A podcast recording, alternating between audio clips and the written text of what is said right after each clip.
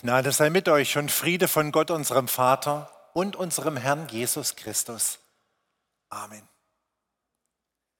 Kennst du das Sprichwort? Kommt Zeit, kommt Rat.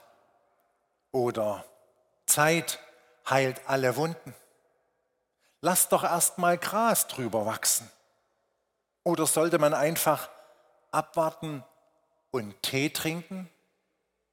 Wer in einem Büro arbeitet, weiß, dass sich manche Post von alleine erledigt, wenn man sich nicht darum kümmert. Ich habe fünf Schlagworte mitgebracht, die mich das etwas vertiefen lassen. Das erste ist ganz klar Advent. Advent ist lateinisch, bedeutet Ankunft. Wir warten auf die Ankunft Jesu, unseres Herrn, und bereiten uns darauf vor. Unsere Vorväter haben im Advent gefastet. Sie haben die violetten Paramente an die Altäre gehängt und den Stollen und das Festessen erst am 25. Dezember genossen. Früher fragten sich nämlich die Leute, wenn Jesus zu Weihnachten kommen würde, was würde er zu mir und meinem Leben sagen? Gibt es da etwas aufzuräumen? Vielleicht zu beräumen, zu bekennen, zu bereinigen? Zu vergeben? Diese Haltung bedeutet nicht nur abwarten und Tee trinken, bis es endlich der 24.12. am Kalender ist. Oder sollte ich lieber sagen, abwarten und Adventskaffee trinken? Sondern es ist eine aktive Zeit der Besinnung, des Gebetes, der Stille in den Alltag. Da muss man manchmal planen, den Spaziergang, das Gespräch, das Telefonat, die ehrlichen Worte, vielleicht mal einen langen Brief. Um Ungereimtheiten mit Gott und den Mitmenschen in Ordnung zu bringen. Mein zweites Stichwort heißt das komische C-Wort oder soll ich Impfung in den Raum stellen? Erneut sehen wir Bilder von überfüllten Kliniken und Menschen, die erkranken. Wieder sind Menschen aus unseren Familien, aus dem, unserem Freundes- und Bekanntenkreis betroffen. Wieder haben viele Angst, selbst zu erkranken. Und wieder ist das Virus mutiert und kommt mit einer neuen Variante aus der weiten Welt nach Deutschland. Wieder gehen Menschen auf die Straße und gehen durch die Straßen, um zu sagen, dass sie mit den Bestimmungen der Politik nicht zufrieden sind. Zum Glück überstehen viele Menschen das Virus, ohne es zu merken oder nur mit leichten Symptomen einer Grippe.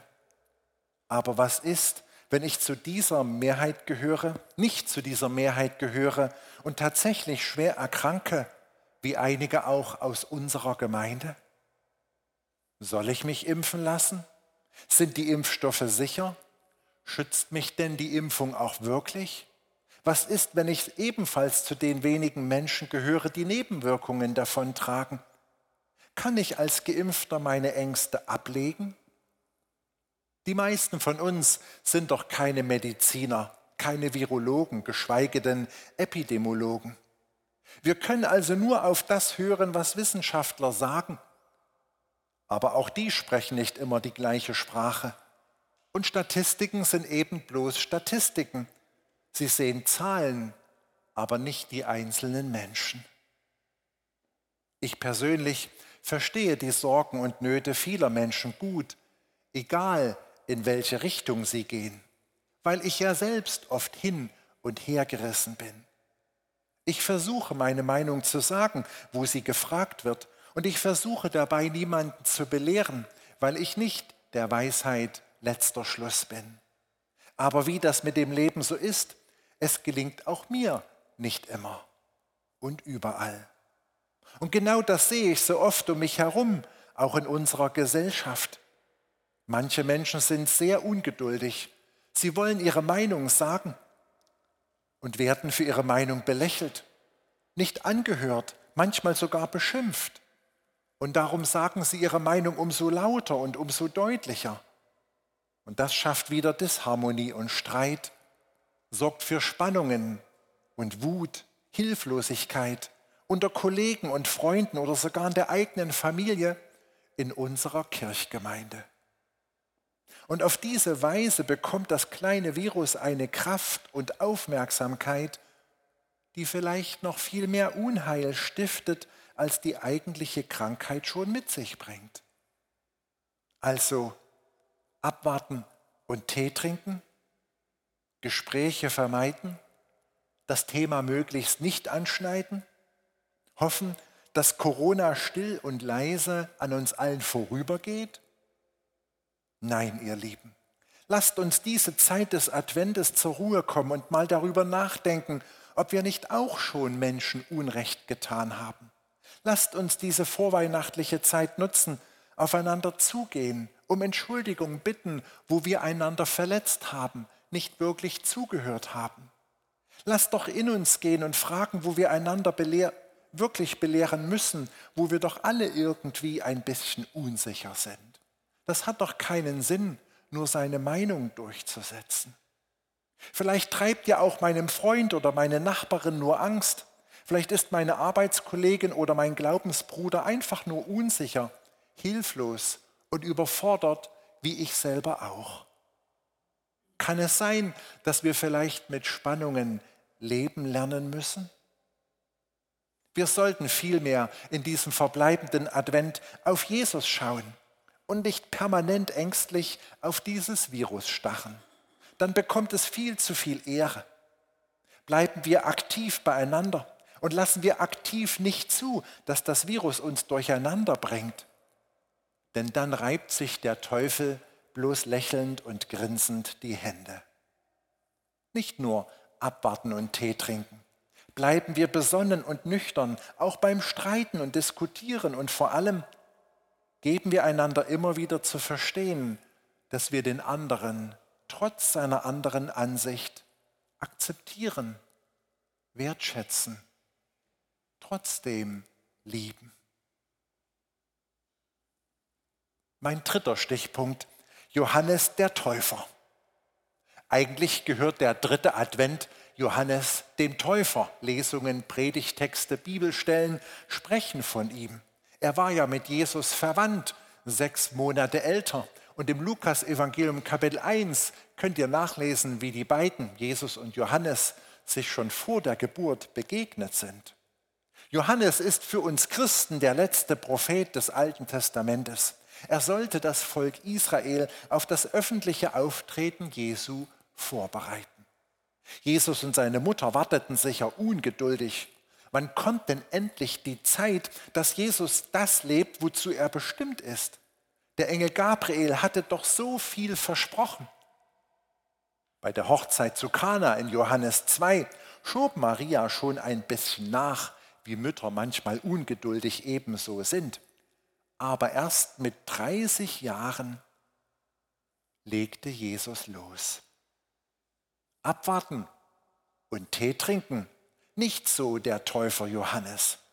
Der zog los, predigte am Jordan und rief die Menschen zur Umkehr zu Gott.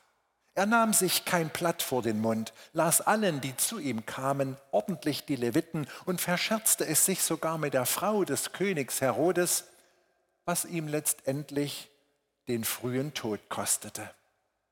Johannes füllte die Zeit des Wartens aktiv und bereitete das Volk auf die Verkündigungen, auf die Wunder, auf das öffentliche Auftreten des Sohnes Gottes, Jesus, vor.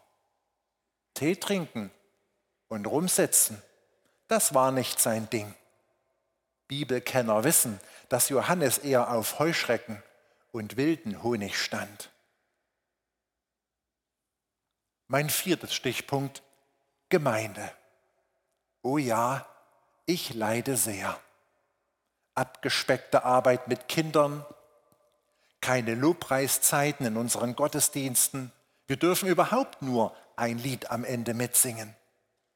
Diese 45 Minuten Kurzgottesdienste und das schon fast zwei Jahre lang ohne Glaubensbekenntnis und Beichtgebet.